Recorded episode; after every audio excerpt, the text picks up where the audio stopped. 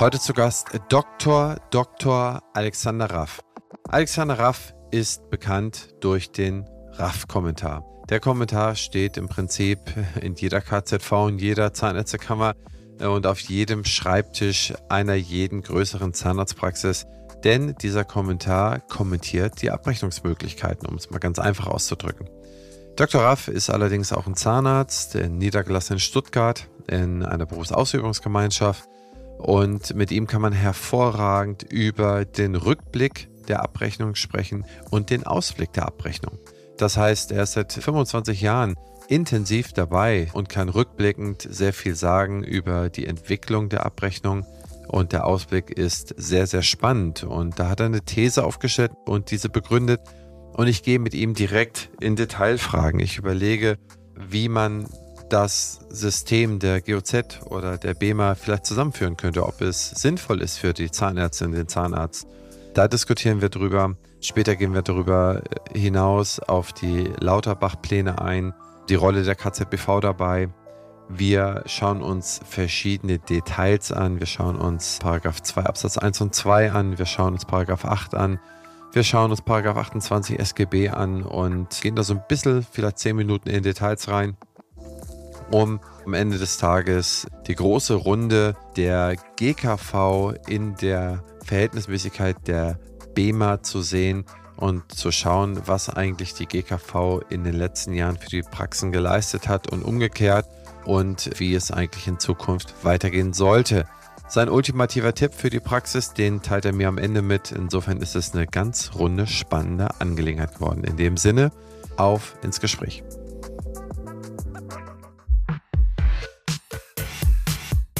Herzlich willkommen zum Praxisflüsterer Podcast Staffel 8 Zukunft der Zahnmedizin, die Thesen der dentalen Vordenker. Zu Gast ist die Creme de la Creme aus Implantologie, Parodontologie, Finanzen, Marketing und vielen anderen Bereichen. Sie stellen ihre Thesen auf, begründen sie und im Anschluss diskutieren wir sie. Lass dich von den bahnbrechenden Ideen dieser visionären Köpfe inspirieren, bereite dich und deine Praxis auf die Zukunft vor und werde nachhaltig noch erfolgreicher. Partner der Staffel ist die BFS. Ja, Herr Genrizzi, Sie fragen mich nach der Zukunft der zahnärztlichen Abrechnung.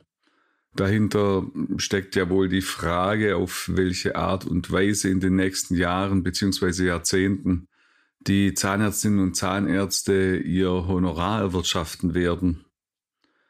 Ich gehe zunächst einmal davon aus, dass das duale System der Krankenversicherungen in Deutschland erhalten bleibt und wir weiterhin Leistungen im Rahmen der gesetzlichen Krankenversicherung abrechnen und daneben bzw. darüber hinaus Privatleistungen liquidieren werden.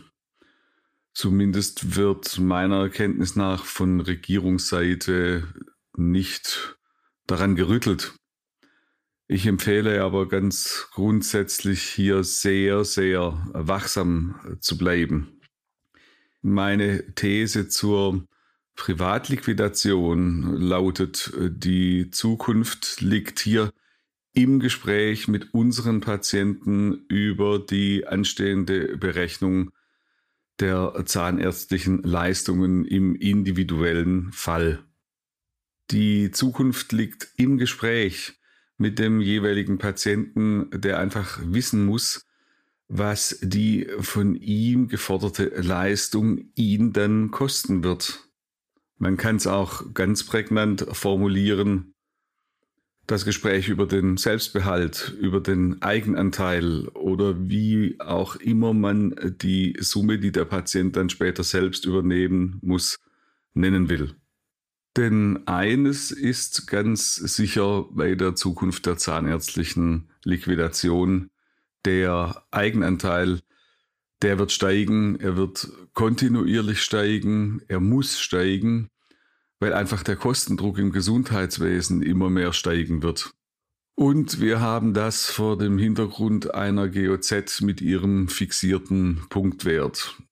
Ein fixierter Punktwert, der entgegen der Einführung des Punktwerts in den 80er Jahren eben nicht zum Inflationsausgleich verwendet wird, nicht kontinuierlich angepasst wird. Und hier entzieht sich der Verordnungsgeber seit Jahrzehnten seiner Pflicht. Das ist ja der eigentliche Skandal. Und hier kann das Wort Skandal ganz bewusst verwendet werden. Auch wenn ich sonst eher zurückhaltend bin, damit starke Worte in den Mund zu nehmen. Es ist ein Skandal.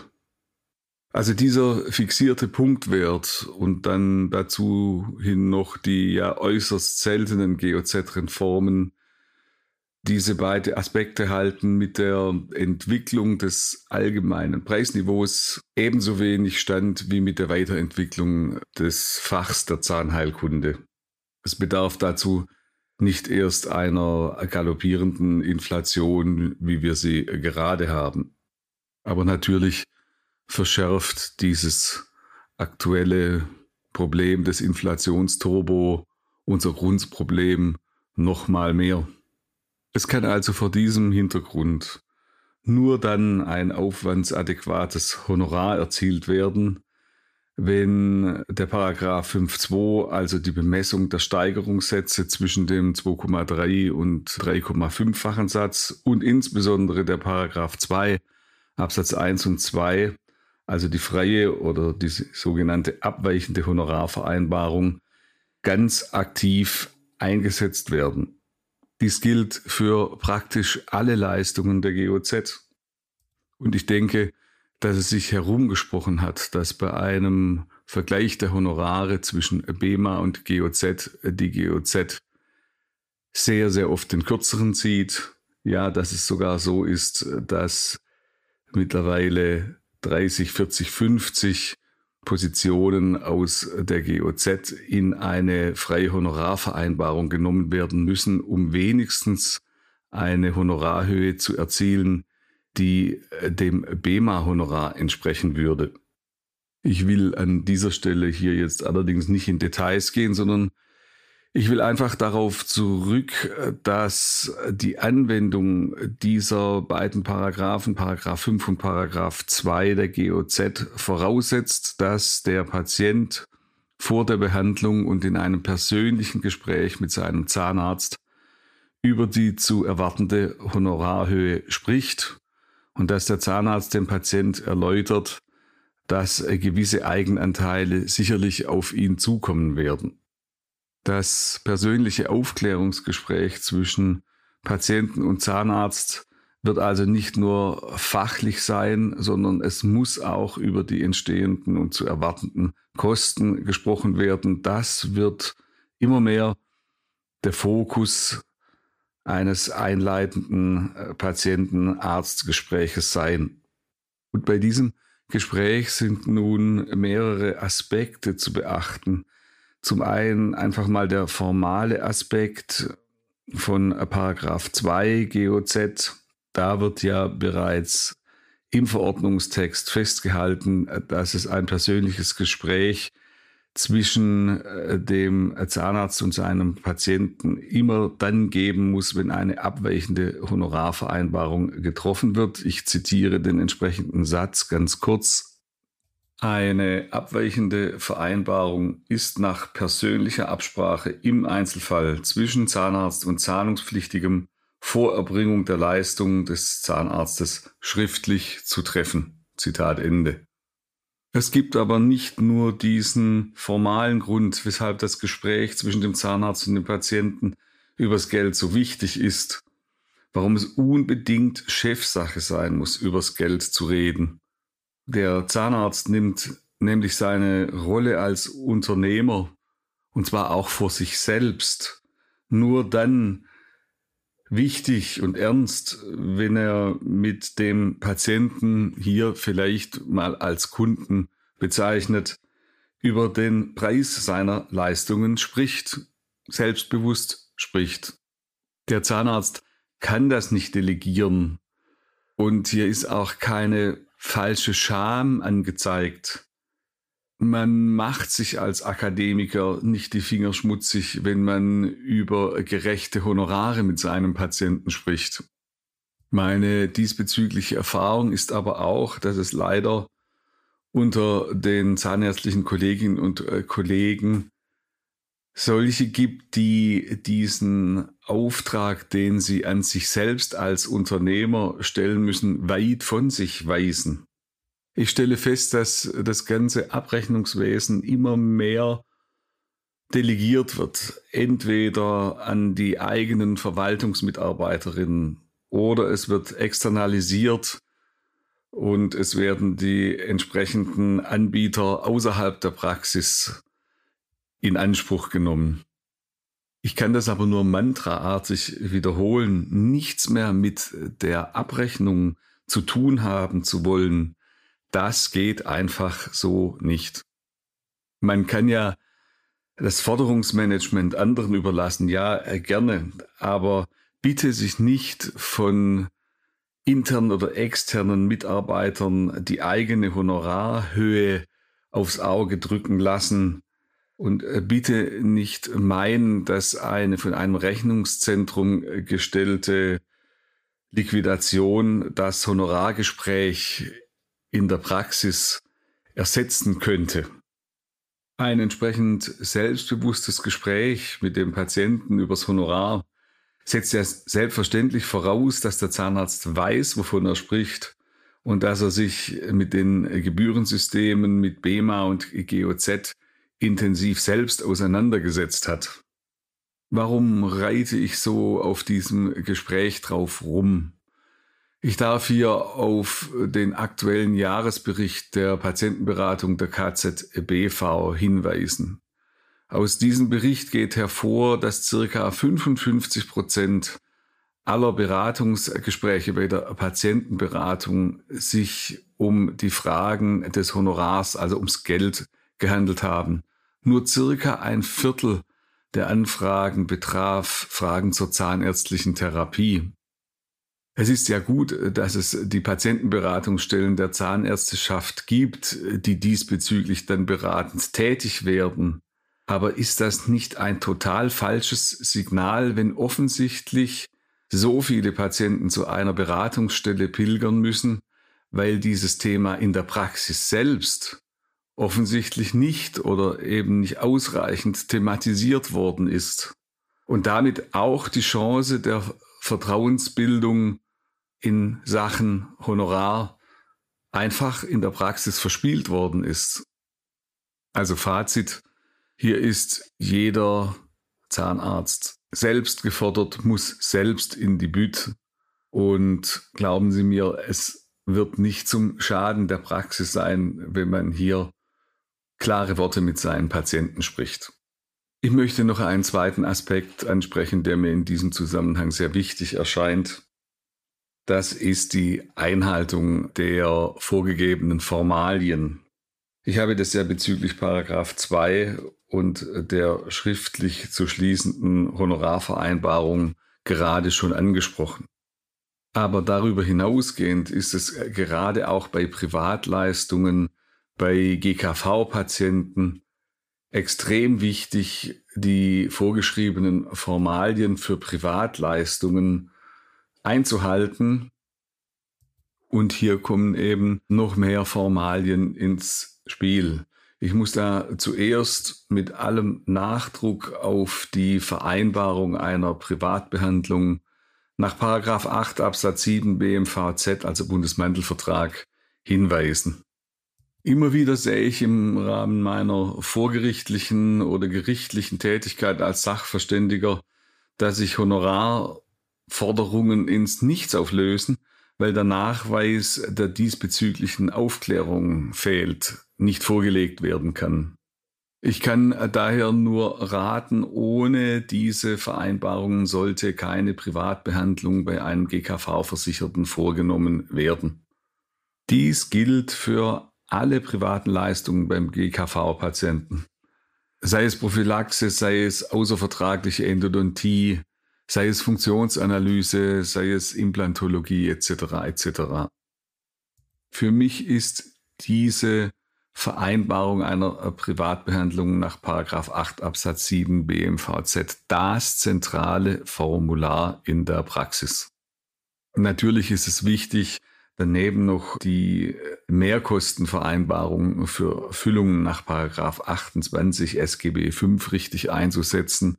Und natürlich geht es auch um die korrekte Anwendung des Heil- und Kostenplans äh, bei äh, gleich- oder andersartigem Zahnersatz. Diese Regelungen betreffen ja aber nur bestimmte spezifische Teilaspekte der Zahnheilkunde. Zentral ist und bleibt Paragraph 8 Absatz 7 BMVZ, die Vereinbarung einer Privatbehandlung. Ja, ich weiß, Sie werden mir entgegnen, mein Gott, was für ein Formalienkram, Formulare, Formulare, Formulare, ein Formalismus sondersgleichen. Ja, ich gebe Ihnen recht, ich sehe das ja auch so. Aber das ist eben ein weiteres Charakteristikum der Zukunft der Abrechnung, eben auch eine Zunahme an Formalismen. Das ist eigentlich ja auch nur logisch. Je mehr Eigenanteil wir fordern müssen, äh, desto mehr wirtschaftliche Aufklärung müssen wir betreiben und desto mehr Formulare werden Einzug halten in unseren Praxen. Ich halte aber das Ausstellen von einigen Blättern Papier und das Setzen einer Unterschrift des Patienten auf dieses Papier für keinen wirklich ernstzunehmenden Grund, auf unabdingbar notwendiges Honorar zu verzichten. Wo wir gerade von der Zukunft sprechen, die BFS ist eines der führenden Health-Tech-Unternehmen auf dem deutschen Gesundheitsmarkt. Was ich besonders spannend finde, ist Ihr Digital Health Dialogue. Hier werden die Gesundheitsthemen der Zukunft aufgelistet und gemeinsam diskutiert. Auch ich bin dabei und stelle meinen Gästen daraus Fragen, wie zum Beispiel, wie wird die Digitalisierung dein Arbeiten verändern oder wie ticken die Patienten und Patientinnen von morgen. Mach mit und trage deinen Teil dazu bei, die Digitalisierung patientenfreundlich und praxisnah zu gestalten damit die Medizin von morgen zum Vorteil für alle wird. Zu finden ist diese unter meinebfs.de-dhd. Ich wiederhole, meinebfs.de-dhd.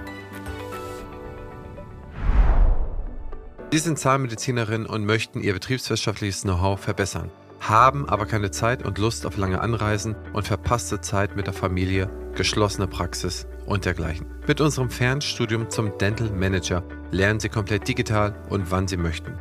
Sie lassen sich von namhaften Referenten der Dentalbranche schulen, bequem von zu Hause aus. Mehr Informationen und Anmeldemöglichkeiten finden Sie unter www.dentalmanager.online. Ein passendes Ergänzungsformat zum Praxisflüsterer ist Küste und Kiez mit meiner Co-Host Dr. Anne Heitz. Wir beantworten Fragen in 15 bis 20 Minuten und immer und stets Dienstag früh in eurem Podcast-Player.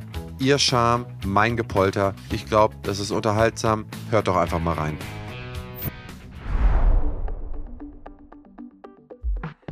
Dr. Dr. Raff, ich freue mich wahnsinnig, dass Sie Zeit gefunden haben, über die These und die Begründung zu diskutieren. Aber erstmal vorab, wo befinden Sie sich? Also wo ist Ihre Praxis? Ja, die, die Praxis ist in Stuttgart. Da bin ich seit äh, ungefähr 25 Jahren niedergelassen mit einem befreundeten Kollegen. Und neben der Praxis machen Sie ja auch noch was sehr Interessantes. Und zwar haben Sie einen Kommentar zur Abrechnung.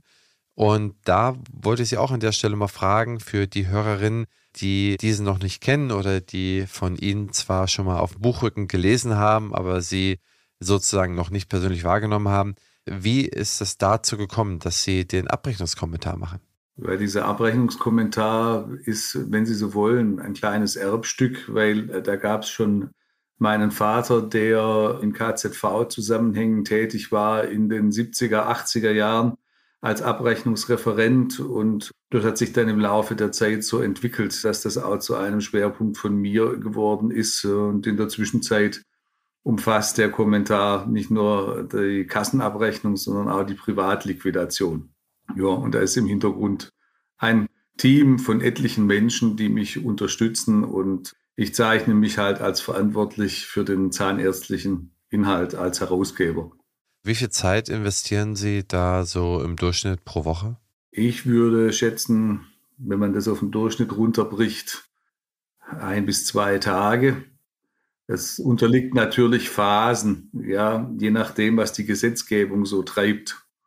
Wobei im BEMA ist deutlich mehr Dynamik drin als in der GOZ. Da können wir vielleicht auch nochmal direkt einsteigen. Warum ist in der BEMA mehr Dynamik als in der GOZ? Also man kann zum einen sagen, weil in der GOZ so gut wie keine Dynamik drin ist.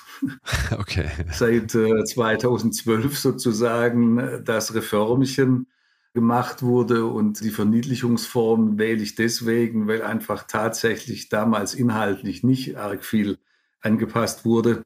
Also seitdem findet einfach äh, keine Weiterentwicklung statt. Das ist ja auch einer der Grundprobleme, warum wir Schwierigkeiten haben, moderne Zahnheilkunde mit dieser in der Zwischenzeit schon wieder alten Gebührenordnung irgendwie deckungsgleich zu bringen, sowohl inhaltlich als auch finanziell.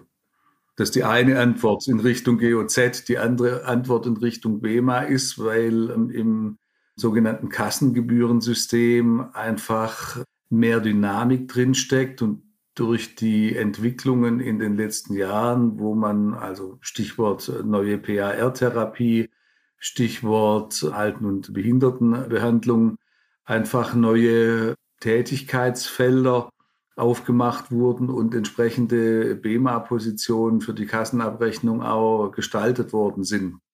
Und all diese Überlegungen fehlen in der GOZ völlig. Das, was mir aufgefallen ist, ist, dass die BEMA beispielsweise auch jährlich irgendwo eine entsprechende Anpassung hat, die die GOZ ja vollständig vermissen lässt. Also wenn man in das KZBV-Jahrbuch reinschaut, finde ich das interessant, dass es eigentlich immer so ein bisschen über der Inflation gesteigert worden ist, was in der GOZ ja auch nicht passiert ist.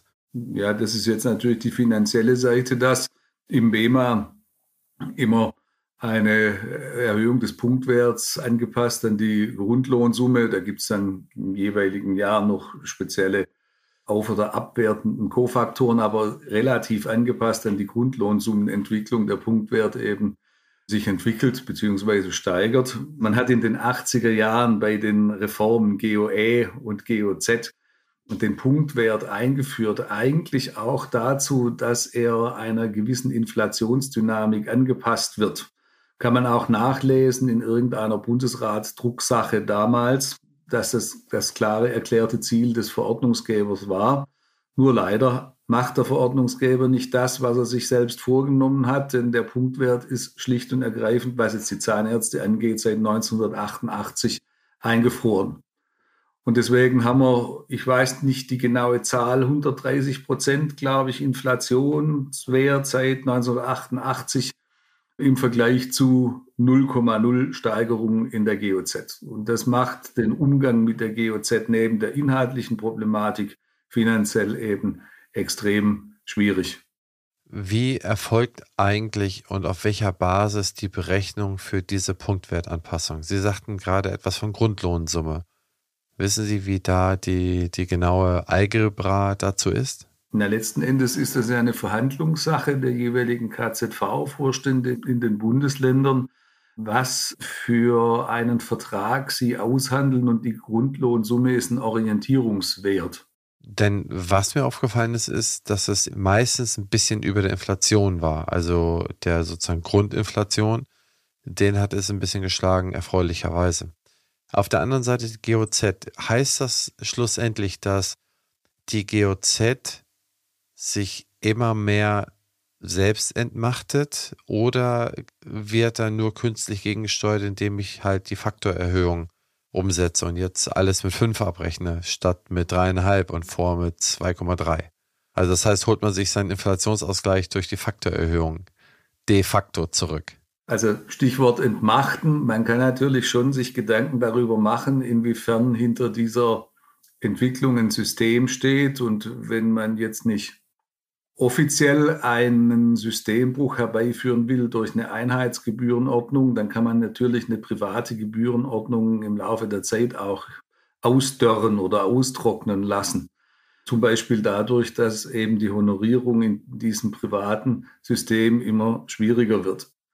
Die Faktoranpassung nach dem Paragraph 5 in der GOZ hat eigentlich mit dem Inflationsausgleich nichts zu tun, sondern Die ist dafür geschaffen, individuelle, tatsächliche gegebene Schwierigkeiten und Zeitaufwände abzubilden. Man kann natürlich argumentieren und kann sagen, wenn insgesamt eine Gebührenordnung nicht angepasst wird, dann ist das, was durchschnittlich schwierig wird, eigentlich hm, über die Jahre hinweg als immer einfachere Leistung zu bewerten. Und in dem Moment, wo ich von diesen Einfachleistungen Abstand nehme und mehr Aufwand und mehr Zeit habe, bin ich sofort im Paragraph 5.2. Das ist letzten Endes eine Entwicklung, die jetzt stattfindet. Die hat aber auch in der Historie der Gebührenordnungen eigentlich immer so stattgefunden, dass die Faktoren einfach immer, obwohl sie dafür vom Prinzip her nicht gedacht sind, angepasst worden sind. Das heißt, wenn man das jetzt auf die aktuelle Situation adaptiert. Wir haben 10% Inflation, wir haben ja schätzungsweise 55 bis 60% Privatleistungen, also GOZ und Zuzahlungsleistungen in Deutschland, den Rest äh, Kassenleistungen. Was würden Sie den Praxen denn empfehlen oder wie kann man denn jetzt eigentlich dieses Delta da schließen oder was machen Sie da in Ihrer Praxis in Stuttgart? Also aus meiner Sicht gibt es zwei Dinge. Zum einen eben eine hohe Sensibilität dahingehend, dass man wirklich sofort identifiziert bei all den Arbeiten, die man macht, wenn ein erhöhter Schwierigkeitsgrad vorliegt, das tatsächlich in der Rechnung auch abzubilden. Das setzt meines Erachtens voraus, dass beim Behandeln ein Bewusstsein des Behandlers für diese Schwierigkeiten auch gegeben ist er muss seinen Verwaltungsmitarbeiterinnen äh, wirklich kommunizieren, was jetzt der Aufwand, der spezielle Aufwand und der erhöhte Schwierigkeitsgrad ist. Was einfach nicht geht, ist, dass irgendeine Verwaltungsmitarbeiterin, die im schlimmsten Fall bei der Behandlung gar nicht zugegen war, nach irgendeinem mehr oder weniger zufällig ausgewählten Prinzip die jeweiligen Begründungen für einen höheren Steigerungsfaktor auswählt. Das wäre einfach einen nicht verordnungskonform und zum anderen natürlich auch für einen Patienten durchaus verwirrend, wenn er da bestimmte Begrifflichkeiten in, in den Bemessungsfaktoren findet, die er selber nicht nachvollziehen kann. Das heißt andererseits auch, dass es aus meiner Sicht kein Fehler ist, wenn der Patient eben zum Beispiel permanent mit seiner Zunge tätig ist und das Behandlungsfeld schwierig zu erreichen ist, weil man immer wieder die Zunge abhalten muss oder weil er immer wieder schluckt oder weil er den Mund nicht so weit aufkriegt, wie er das idealerweise tun könnte, dass man das dem Patienten gegenüber auch durchaus dokumentiert, weil er sich dann, denke ich, wenn er die Liquidation kriegt, durchaus an seine Behandlungssituation auch erinnert und vielleicht doch im Hinterkopf hat, dass der Zahnarzt mit irgendeiner spezifischen Besonderheit von ihm gekämpft hat. Und ich halte die Glaubwürdigkeit bei den Begründungen für ein hohes Gut. Das sollte man nicht unterschätzen, dass ich denke, dass jeder Patient das tatsächlich ja sich auch zu Gemüte führt, was auf seiner Rechnung tatsächlich steht. Also das ist der eine Aspekt jetzt mal zum, zum Paragraph 5 zum Steigern. Sie sprachen ja von Inflationsgeschehen, das jetzt gerade explodiert, das aber natürlich in den letzten Jahren und Jahrzehnten die ganze Zeit gegeben war. Und trotzdem ist dieser andere zweite Aspekt bislang von den Zahnärzten wenig berücksichtigt worden. Klammer auf, von Ärzten natürlich erst recht, Ausrufezeichen, Klammer wieder zu nämlich, dass wir in der GOE und in der GOZ eben auch die Möglichkeit haben, uns von dem durch die GOZ mal vorgeschriebenen, ich nenne es jetzt mal normalen, in Anführungszeichen, Honorar durch eine abweichende Vereinbarung oder freie Vereinbarung, freie Honorarvereinbarung lösen können und dann tatsächlich solche Entwicklungen wie jetzt eine erhöhte Inflation in unsere Preisgestaltung mit hineinnehmen können. Dafür ist das da. Es geht einfach darum, dass dem Arzt durch die Gebührenordnung die Chance gegeben ist, selbst zu kalkulieren in seiner Praxis, was eine bestimmte Leistung, die einen bestimmten Zeitaufwand mit sich bringt, an Honorar hinterher erwirtschaften soll. Und dafür ist der Paragraph 2 geschaffen. Okay, das habe ich verstanden. Was würde denn überhaupt noch die GOZ bringen, wenn man sie so lässt? Wäre es nicht sinnvoll, wenn es da eine einheitliche Versicherungsform gäbe? Das heißt, wenn man BEMA und GOZ entsprechend zusammenführen würde, was man ja auch schon mehrfach in den letzten 20 Jahren immer mal wieder geplant hatte. Ich erinnere mich noch an den HOTS, hieß der, glaube ich, ne? HOZ und so weiter. Wie ist Ihre Betrachtung, Sie sind so lange dabei, wie ist Ihre Betrachtung dieser Thematik und hätte diese Zusammenführung nicht in der aktuellen Situation, wo ich den einen Bereich, die BEMA, sprich angepasst bekomme, wo ich da sehe, dass da Dynamik drin ist, nicht dann quasi Spillover auch auf die GOZ ausgeweitet, wenn ich das jetzt mal zu Ende denke? Oder bin ich da falsch vor? Das ist natürlich jetzt eine sehr schwierige Frage mit ganz vielen Aspekten. Also grundsätzlich muss man sagen, dass der BEMA ja nach dem Prinzip ausreichend zweckmäßig und wirtschaftlich funktioniert. Das heißt, die Honorierung hat eine, hat grundsätzlich eine Pauschalisierung in sich drin, ja. Wenn man jetzt natürlich davon ausgehen würde, dass die pauschalisierte Bewertung eine höhere ist, wie tatsächlich die individuell gegebene, die durch die GOZ vorgegeben ist, dann könnte man dem Gedanken einer Einheitsversicherung folgen. Da habe ich allerdings meine Zweifel, ob das dann tatsächlich in einer, nennen wir es jetzt Bürgerversicherung oder wie auch immer, so wäre. Ja, also die Tatsache, dass wirklich in, in ganz unverantwortlichem Ausmaß diese private Gebührenordnung, ich habe vorher gesagt, ausgedörrt wird, die dann dazu führt, dass äh, die pauschalisierte Kassengebührenordnung besser wird, das sollte meines Erachtens kein Grund sein, in Zukunft auf die pauschalisierte Gebührenordnung zu setzen. Ja.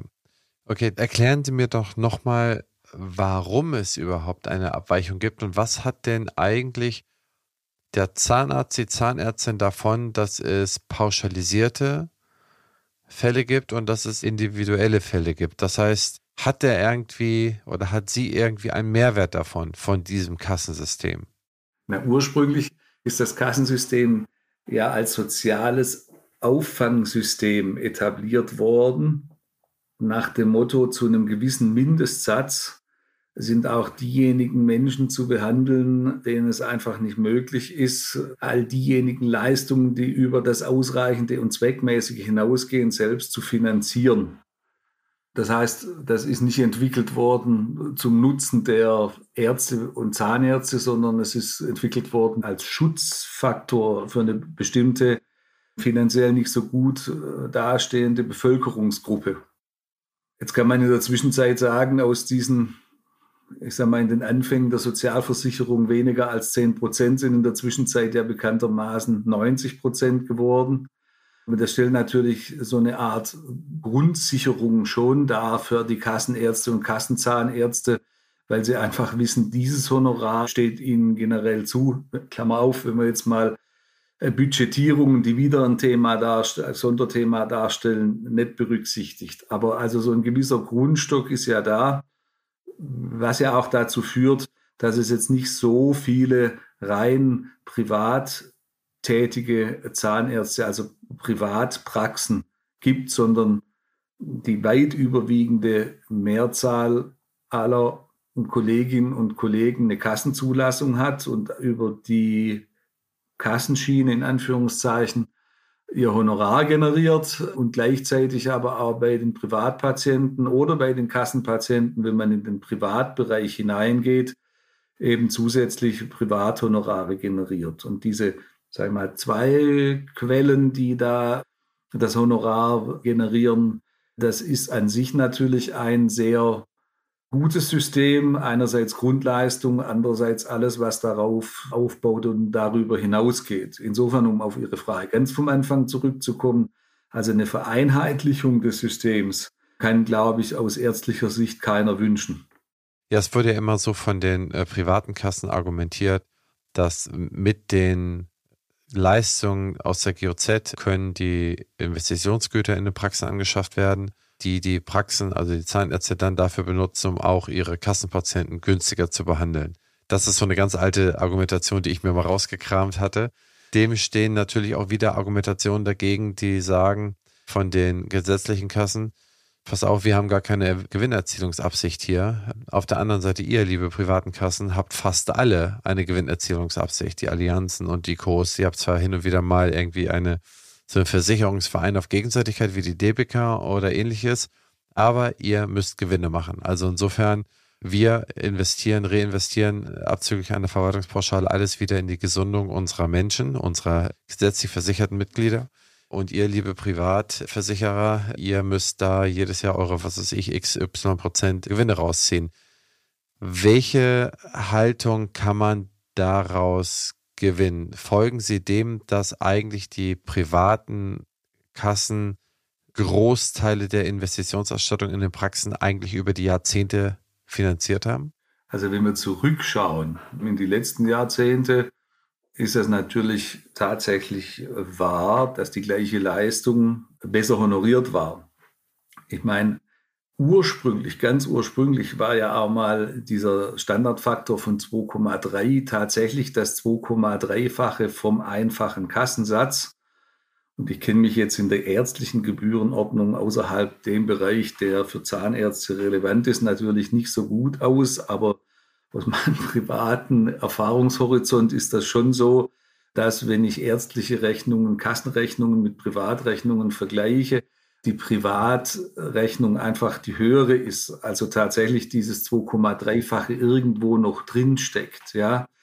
Nur, wie gesagt, durch, also in der Zwischenzeit, jetzt muss ich rechnen, von 1988, 98, 8, 18, also sagen wir mal 35 Jahre grob gesagt, Nichtanpassung spezifisch der GOZ, ist es eben so, dass der 2,3-fache Satz bei den allermeisten Leistungen in der Zahnheilkunde in der Zwischenzeit niedrigere Eurobeträge generiert als eine entsprechend korrespondierende Kassenleistung. Also das Argument, dass die Privaten sozusagen die Möglichkeit zu Investitionen in der Praxis generieren, ich ich hoffe und ich denke, dass dieses Argument schon lange nicht mehr von irgendwelchen PKV Interessensvertretern vorgebracht wird, weil es wäre schlicht und ergreifend grottenfalsch, beziehungsweise einfach, sagen wir es vornehm, nicht wahr. Ja gut, dann hat, ich denke mal, mit durch diese Angleichung ergibt es sich ja auch, dass dieses Argument eigentlich nicht mehr tragbar ist. Folgen wir nochmal dem Gedanken einen Schritt weiter. Und zwar, sie sagen, okay, es kann sich ein Zahnarzt, eine Zahnärztin nicht wünschen, dass die Systeme zusammengeführt werden, habe ich verstanden. Nun haben wir eine Situation, und da kommen wir mal auf das Aktuelle zu sprechen, wo das Gesundheitsministerium beschlossen hat, aufgrund von Nöten, die sich ergeben haben durch eine Unterfinanzierung, ähm, sowohl in der Pharma als auch bei den Apothekern als auch bei den Allgemeinärzten, und natürlich nicht die Zahnärzte auszunehmen, sondern hier auch zu gucken, dass man irgendetwas einfriert, cuttet oder wie auch immer man das benennen kann.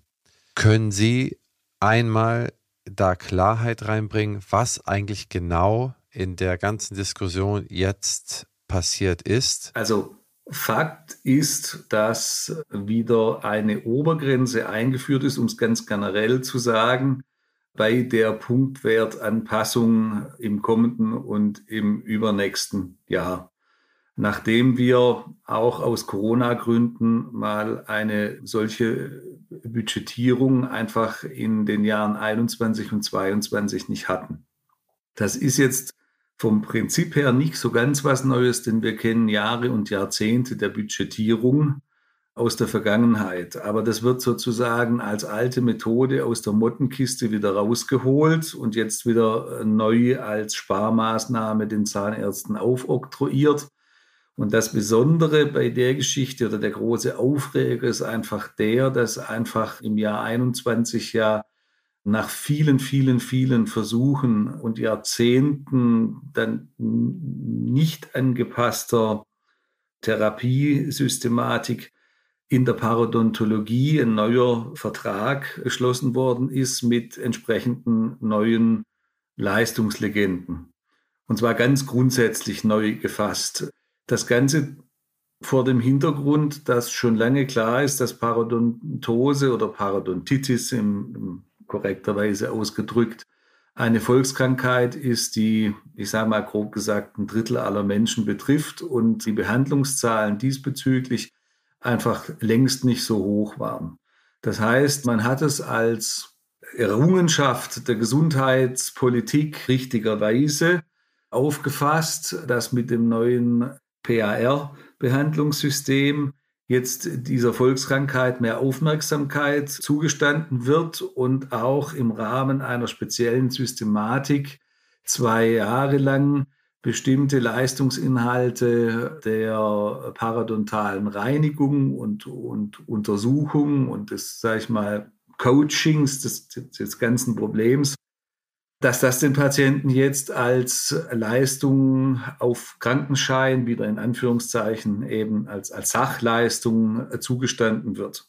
Und ganz klar war, dass wenn man damit so in die Breite geht, ja, um eine missachtete Volkskrankheit äh, zu behandeln, dass das ins Volumen geht und dementsprechend eine Steigerung der Gesundheitskosten entstehen wird. Und wenn man genau in dem Moment, wo man das lostritt, im Jahr darauf dann wieder die Gesamtleistung budgetiert, dann kann das ja nur bedeuten, dass die Zahnärzte eigentlich, wenn sie denn die Volkskrankheit in der Art und Weise, wie es inhaltlich vorgesehen war, behandeln und umsetzen, dass sie ab einem bestimmten Moment das umsonst tun, weil ja dann das Budget greift. Und das sind so zwei unterschiedliche Schienen, die nun überhaupt nicht zueinander passen. Und das ist der hauptsächliche Aufreger über die Grundaufregung hinaus, dass wir immer wieder mit Budgets in der gesetzlichen äh, Zahnheilkunde zu kämpfen haben. Können Sie einmal für unsere Hörerinnen und Hörer kurz den Begriff Budget definieren? Budget heißt einfach, das Honorar ist begrenzt, hat einen Deckel. Und wenn diese Summe erreicht ist bei den jeweiligen Krankenkassen durch die jeweiligen erbrachten Leistungen der Zahnärzte, dann gibt es für weiter erbrachte Leistungen in diesem Jahr kein Geld mehr. Okay. Ich habe Ihre Erklärung komplett verstanden. Hätten Sie denn in Anbetracht der Unterfinanzierungssituation der Kassen, man spricht im nächsten Jahr von 17 Milliarden, einen Vorschlag, was für Möglichkeiten es gegeben hätte, die Situation zu lösen? Ich meine, eine Möglichkeit, die Zahnärzte da rauszulassen, wo alle anderen irgendwie etwas abgeschnitten bekommen, wäre ja auch sicherlich fatal gewesen. Politisch, sorry, wenn ich Sie unterbreche, politisch sicherlich fatal, zumal ja auch die Zahnärzte jetzt nicht in dem Ruf stehen, gesamtgesellschaftlich, dass sie jetzt zu schonen wären. Das merkt man ja immer wieder. Allerdings muss man darauf hinweisen, dass der prozentuale Anteil, der auf zahnmedizinische Versorgung fällt, bei den Gesamtausgaben innerhalb der GKV laufend sinkt. Insofern kann man von den Zahnärzten jetzt nicht als Preistreibern sprechen. Ja, aber ich kann Ihnen da keinen Vorschlag machen, weil ich bin Arzt und nicht Gesundheitsökonom oder Gesundheitspolitiker. Das heißt, ich denke immer von meinem jeweiligen Patienten aus, der vor mir auf dem Stuhl sitzt und einen bestimmten Behandlungsbedarf hat. Und wenn der eine bestimmte Erkrankung hat, dann möchte ich dem, bei dem die eigentlich behandeln. Das ist das Individuelle, mit dem der Arzt alltäglich umgeht. Als Gesundheitsökonom oder Gesundheitspolitiker nehme ich mal an, ist dieses Denken sekundär, sondern es geht schlicht um Zahlen und um Finanzierung im Gesamtkomplex. Also absolut klar und auch gut, dann sollte man auch dazu nicht sagen. Nur ich glaube grundsätzlich, wenn 17 Milliarden gespart wird und man, man schneidet überall ein Stückchen ab, dann wird es sehr, sehr schwierig sein, dass man sich dem entziehen kann. Nur die Frage ist, ob das das richtige Mittel wäre. Vor allen Dingen, auch wenn wir relativ sinken, aber relativ äh, sinkt auch unser CO2-Ausstoß pro Kopf in Deutschland. Trotzdem stoßen wir so viel CO2 aus wie, wie ganz Afrika. Und in den Diskussionen wird gesagt, pass auf, wir haben noch nur 2% Ausstoß der weltweiten Emissionen das bringt doch gar nichts, wenn wir hier sparen. Ne? Sollen doch mal lieber die anderen sparen. Also das ist ja eine, eine Haltung, die ist ja nicht umsetzbar und da durchsetzbar und äh, da gibt es ja noch tausend andere Argumente, warum das totaler Käse ist. Das heißt, dass bei uns etwas gemacht werden muss, insbesondere vor dem Hintergrund, dass die Vertreter der Zahnärzte seit fünf oder sechs Jahren zur Politik laufen und sagen, Investorengruppen entern den Markt, weil hier so viel Geld zu verdienen ist und kaufen hier Praxen auf. Wenn man dieses Bild überall gesät hat, an allen Ecken und Enden, und dann auch noch dahin geht und sagt, lass uns damit aus, dass diese Verhandlungsposition so nicht aufgeht, dass das keiner Spieltheorie der Welt folgt, ich glaube, das ist sehr, sehr logisch. Ich glaube, da hat man sich das eigene Grab geschaufelt, indem man so argumentiert und weil das auch nicht sehr schlau war, genauso zu argumentieren. Aber lassen wir das mal an der Stelle. Was für eine Lösung kann es geben? Wenn man sie sieht, die Pharmaziehersteller haben, was haben die für eine Lösung herbekommen? Die müssen auf einen Teil äh, verzichten dürfen aber eine Inflationsanpassung machen. Da kann man sagen, okay, schlau gemacht. Die Apotheker haben, glaube ich, die müssen statt 1,70 2 Euro Rabatt auf alles irgendwie eine gewisse Kategorie an Medikamenten geben. Ich glaube, das sind auch 50, 60 Millionen, die die einsparen. Die trifft es auch hart. Die Hausärzte trifft es sehr hart. Und die Zahnärzte, das konnte mir bisher keiner genau sagen oder ich habe es auch nirgends genau gefunden, um wie viel Geld wir hier eigentlich sprechen. Die vulnerablen Gruppen wurden rausgenommen. Also die sind außerhalb des Budgets. Das heißt, ist es eine Definitionssache, wer eine vulnerable Gruppe sind? Ist es dann nicht vielleicht auch jede Frau?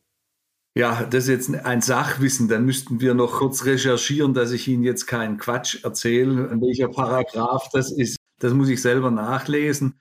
Und dann sind die vulnerablen Gruppen einfach eine bestimmte Bevölkerungsgruppe, Sorry, irgendwo steht es im SGB 9 und nochmal woanders, wer da definiert ist. Also das sind Menschen, die in Behinderteneinrichtungen leben und so weiter und so fort. Also kurz gefasst eine ganz klare, wirklich definierte, aus dem Sozialgesetzbuch heraus definierte Gruppe an Gehandicapten, in Anführungszeichen. Haben Sie denn irgendwie eine Idee, was für ein Volumen uns das ungefähr kosten könnte? ist tatsächlich nicht meine Kernkompetenz, mich hier in Eurobeträgen festzulegen. Ich kann nur so viel sagen. Das ist deswegen so schwierig zu beziffern, weil in den einzelnen Ländern ja ganz unterschiedliche Verträge mit den unterschiedlichen Krankenkassen bestehen. Und deswegen wird sich das erst im Laufe der Zeit herausstellen, was dann tatsächlich an Honorar wenn 2023 und 2024 gelaufen sind, aufgelaufen ist, was von dem Budget, so wie es dann ausgehandelt ist, tatsächlich abgeschnitten wird. Ich kann Sie da total beruhigen. Ich habe gesucht, ich habe immer wieder Zahlen gesehen. Wenn ich da in die Zahlen ein bisschen reingestochert habe, konnte ich sie nicht gut validieren, weil es sehr, sehr individuell war. Ich konnte aber sehr genau bei allen anderen Ärztegruppen validieren. Vielleicht habe ich nicht gut recherchiert. Wenn irgendeiner der Hörerinnen und Hörer es genauer weiß, besser weiß, bitte an Henriziet Opti-HC. Ich schicke es auch an Dr. Dr. Raff weiter. Dann haben wir da vielleicht eine Grundlage, aber ich habe auch nichts gefunden. Also mich würde es auch echt interessieren. Insgesamt ist es ein spannendes Thema und ich hoffe sehr, dass die Parodontitis-Behandlung trotzdem weitergeführt werden kann, denn das ist eine Volkskrankheit, nicht nur bei uns, aber wir haben sie als eines der ersten Länder angepackt. In Gesetzesform gegossen, glaube ich, sogar das einzige Land, wenn ich mich da recht entsinne. Ich hatte da letzten Sommer mal mit einem Experten zu gesprochen. Und ich glaube, dass wir diese großen Errungenschaften irgendwie versuchen sollten aufrechtzuerhalten. Klopfen wir da mal auf den Tisch. Ich habe an Sie noch zwei fachliche Fragen oder drei besser gesagt. Und eine ist, warum wird eigentlich Paragraph 2 Absatz 1 und 2 so selten in Anspruch genommen? Weil die Zahnärzte Angst davor haben, dass wenn sie eine Rechnung ihren Patienten schreiben, bei der hinterher rauskommt, dass der Privatpatient einen Eigenanteil hat, der von seiner privaten nicht übernommen wird, damit konfrontiert zu sein, dass der Patient in der Praxis steht und sagt, warum rechnest du denn so viel ab, wenn meine Kasse das nicht zahlt? Da steckt natürlich eine Vollkasko-Mentalität der PKV, Vollversicherten und der Beamten mit Zusatzversicherungen dahinter, weil es einfach viele Jahre auch wirklich eher wenig üblich war, über den berühmten 3,5-fachen Satz hinauszugehen. Und wie immer, wenn man eine neue Grenze überschreitet, kommen natürlich entsprechende Rückfragen.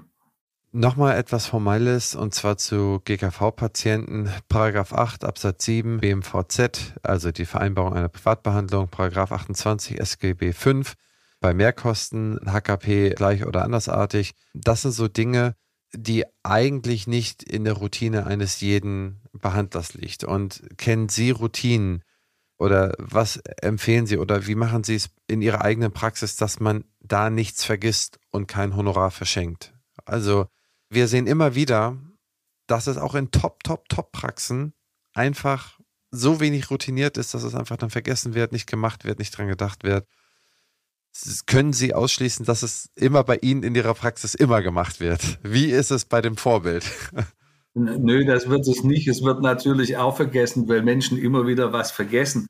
Aber vielleicht ist die Antwort tautologisch, ich weiß es nicht, aber es wird dadurch zur Routine, indem man es halt routinemäßig macht. Das heißt, wenn ich einfach davon ausgehe, dass ich immer daran denke, dass in dem Moment, wo auch nur ein Cent an Honorar aus dem privaten Säckel des Patienten, ob er es jetzt selber zahlt oder ob er zusatzversichert ist, fließt, also irgendwie Honorar generiert wird, das nicht über die KZV direkt im Sachleistungsprinzip abgerechnet wird, dann kann man schlicht und ergreifend sagen, muss vorher irgendein Formular zum Einsatz gekommen sein. Und wenn es eben die Fühlungen sind, dann ist es der Paragraph 28 SGB 5, wo Bezug darauf genommen wird. Und dann ist das ein privat vereinbartes Mehrkostenhonorar, eigentlich muss man sagen Mehrleistungshonorar, das nur bei Füllungen ist. Und beim gleich und andersartigen Zahnersatz ist es eben wieder die entsprechende Vorgabe nach Paragraph 55 SGB 5. Und wenn ich beim Kassenpatienten eben insgesamt private Leistungen mit ihm vereinbare, also typischerweise Implantologie, Funktionsdiagnostik, aber auch schon ganz einfache Dinge wie einen privaten Mundhygienestatus oder eine professionelle Zahnreinigung. Ja, dann bin ich einfach gezwungen zu dokumentieren, dass der Kassenpatient diese private Leistung gewünscht hat. Und dafür gibt es ein immer wiederkehrendes Standardformular. Das ist der von Ihnen angesprochene Paragraph 8 Absatz 7 Bundesmantelvertrag Zahnärzte mit seinem entsprechenden Formular, auf dem halt ein für alle Mal, wenn man es schriftlich hat, durch die Unterschrift des Patienten dokumentiert ist, ja, ich habe gewusst, das, was jetzt hier gemacht wird, ist eine Privatleistung und darüber kriege ich nachher eine private Rechnung. Ich sehe das selber in meiner Eigenschaft als GOZ-Referent, wo ich ja entsprechende ähm, Schlichtungsfunktion habe zwischen Patienten und, und Praxen, dass es halt leider Gottes immer noch so ist, dass dieses Formular in etlichen Praxen nicht verwendet wird. Viele empfinden es einfach als Bürokratismus, aber so darf man es, glaube ich, nicht sehen. Es gibt viel Bürokratismus, aber dieses eine das Privathonorar rechtssicher absichernde Formular, da würde ich nun sagen, wenn man das ausdruckt oder auch von mir aus elektronisch, in elektronischer Form mit elektronischer Unterschrift, wenn man papierlos ist, das geht natürlich genauso. Wenn man das in der Praxis sozusagen anwendet, das darf man nicht als Bürokratismus sehen, sondern das muss man als Arbeitsgrundlage sehen, ohne die man eigentlich nicht arbeiten sollte. Reicht das, wenn ich das einmal unterschreiben lasse vom Patienten oder muss ich das wiederkehrend alle paar Jahre nochmal unterschreiben lassen? Nicht nur alle paar Jahre, sondern für jede Leistung. Für jede Leistung. Da sind wir nämlich gleich beim Thema, auf die, die ich jetzt mal ganz elegant überleiten wollte. Das ist doch super, super anstrengend. Auch jetzt die, die, so eine pauschale Faktorerhöhung geht ja auch nicht. Ne? Aber ich habe ja so viele Puzzle-Faktoren wie die Ä oder die 0080 oder so, das sind dann so 0080 sind 5,80 Euro oder so oder 5,70 Euro. Wenn ich die auf 6 oder 7 Euro erhöhe, dann bin ich schon beim fünffachen Satz. Aber ich kann ja nicht bei jedem Patienten, der reinkommt, ich habe, was weiß ich, vielleicht 25 Patienten am Tag, da kann ich mir doch bei jedem nicht das alles immer unterschreiben lassen, also im Privatbereich. Ich weiß, es gibt da keine Abkürzung. Ne, man kann es nicht einmal im Jahr machen. Und wenn man das macht, dann baut man auf Lücke dann könnte der Patient und die Kasse könnten einem da sehr viel Ärger machen. Dazu eine Frage, was für einen Ärger bekäme ich dann, wenn ich das einmal im Jahr mir pauschal unterschreiben lassen würde? Das wäre halt einfach nicht rechtsgültig. Das heißt, in dem Moment, wo ein Patient das nicht zahlen wollte, was über eine Honorarvereinbarung mit ihm an Summe generiert wurde, würde jeder sagen, das sind die Formvorschriften von Paragraph 2 GOZ nicht eingehalten, also gilt sie nicht, die freie Honorarvereinbarung. Das heißt, es fiele auf den 2,3-fachen Faktor zurück oder wenn man noch begründet hätte, vielleicht maximal bis zum 3,5-fachen Faktor. Ja, begründen würde ich immer, ne? Und, aber mir könnte rechtlich jetzt nichts passieren. Das heißt, dann ist dann vielleicht drei Patienten von 100 beschweren sich dann und die, das ist dann die Lücke, die ich dann baue, oder? Ich würde vermuten, dass sich 97 von 100 beschweren. Okay, okay, ja gut, also, dann ja, bei, bei 5,80 Euro? Na, ja, nein, ich glaube, Ihr Beispiel war, war die Vitalitätsprüfung gerade, oder Ja, genau, ich hatte die Ä auch gesagt. Ja, also ganz lebenspraktisch, wenn ein Patient kommt zu einer einfachen Untersuchung, ja, äh, Routineuntersuchung, ja, dann ist natürlich die Relation, diese Routineuntersuchung zuerst in eine Honorarvereinbarung reinzunehmen, wiewohl das gerechtfertigt wäre, ist das wirklich ein bürokratischer Mehraufwand, der sich einfach dann auch wieder auf die Behandlungsminute heruntergebrochen nicht lohnt. Ja, aber ich denke, bei all denjenigen Behandlungsmaßnahmen, die größeren Charakter sind, angefangen von Erfüllung bis hin zu einer gesamtprothetischen Rehabilitation oder Implantate, Chirurgie, Parodontologie, was weiß ich was. Wenn eine größere Planung im Raum steht, dann kann ich nur empfehlen, entsprechend einfach eine Sitzung auszumachen, in der über die anstehenden Kosten gesprochen wird und wo der Paragraph 2 dann auch dem Patienten gegenüber ganz klar und offen und transparent angesprochen wird, dass da Eigenanteile übrig bleiben werden. Klammer auf, muss der Zahnarzt selber machen, darf er eben nicht delegieren. Drei Ausrufezeichen, Klammer wieder zu. Aber wenn das im Vorfeld so besprochen ist, danach ist es einfach rechtssicher. Aber es muss auf jede einzelne Behandlung bezogen mit dem Patienten eben tatsächlich individuell im Vorfeld der Behandlung besprochen sein. Okay, ich wollte nur ausloten, ob es da irgendwie eine kleine Abkürzung gibt für Nicht-HKP-Leistung, also nicht Leistung, wo ich jetzt eine Prothetik oder so mit aufplane, sondern für diese kleinen Puzzle-Leistungen, diese 10, 15 kleinen Puzzle-Leistungen, die trotzdem 30 Prozent meines GOZ-Umsatzes machen. Okay, Papierform. Gehen wir mal einen anderen Schritt der Annäherung, der Effektivitätsannäherung. Kann ich auf das Papier verzichten und eventuell mir das einfach nur immer auf dem Pad unterzeichnen lassen? Ich denke ja. Ich weiß auch, dass es dazu Rechtsprechung gibt, unter welchen Kriterien sozusagen eine elektronische Unterschrift rechtsgültig ist. Letzten Endes, wenn Sie das genau wissen wollen, müssten Sie tatsächlich einen Juristen fragen, wann und unter welchen Bedingungen sozusagen eine, ich glaube, da geht es um die Fälschungssicherheit, ja, eine digitale Unterschrift gültig ist. Aber ich halte es tatsächlich für kein wirkliches Problem in der Zahnarztpraxis. Wenn das einmal, ich nenne es jetzt mal zertifiziert ist, das System, mit dem da unterschrieben wird, ja, dann kann das genauso gut digital gemacht werden, wie dass das immer wieder auf einem neuen Blatt Papier gemacht werden muss ich weiß, juristisch gibt es dieses Signaturgesetz und so weiter. Aber hatten Sie in Ihrer Funktion als Schiedsmann zwischen dem Patienten und der Kasse oder dem Zahnarzt jemals den Fall, dass ein Patient mit einer digitalen Unterschrift unterschrieben hat und gesagt hat, ich verweise auf das Signaturgesetz, Sie müssten meine Originalunterschrift haben und deswegen bezahle ich das nicht. Hatten Sie jemals davon gehört, dass das mal irgendwo oder bei Ihren Kollegen, dass das mal der Fall gewesen sein sollte? Da gibt es eine einfache Antwort. Nein. Ja, super. Dann haben wir es ja. ja, aber das ist doch gut, wenn der Patient da sein Einverständnis darüber gegeben hat, auch äh, elektronisch, auch wenn es vielleicht in irgendeinem Gesetz steht, das, dann muss doch erstmal in der Diskussion er gesagt haben, ich habe das ja nicht gemacht. Ja. Die vorletzte Frage, die ich habe, ist, äh, und dann sind wir auch schon fast fertig, dann kommt nicht meine ultimative letzte, aber die vorletzte Frage ist, das Gespräch mit dem Patienten über die Kosten. Chefsache, ja oder nein? Also wenn es Paragraph 2 betrifft, dann ist es ganz klar Chefsache, weil es rechtlich so vorgegeben ist.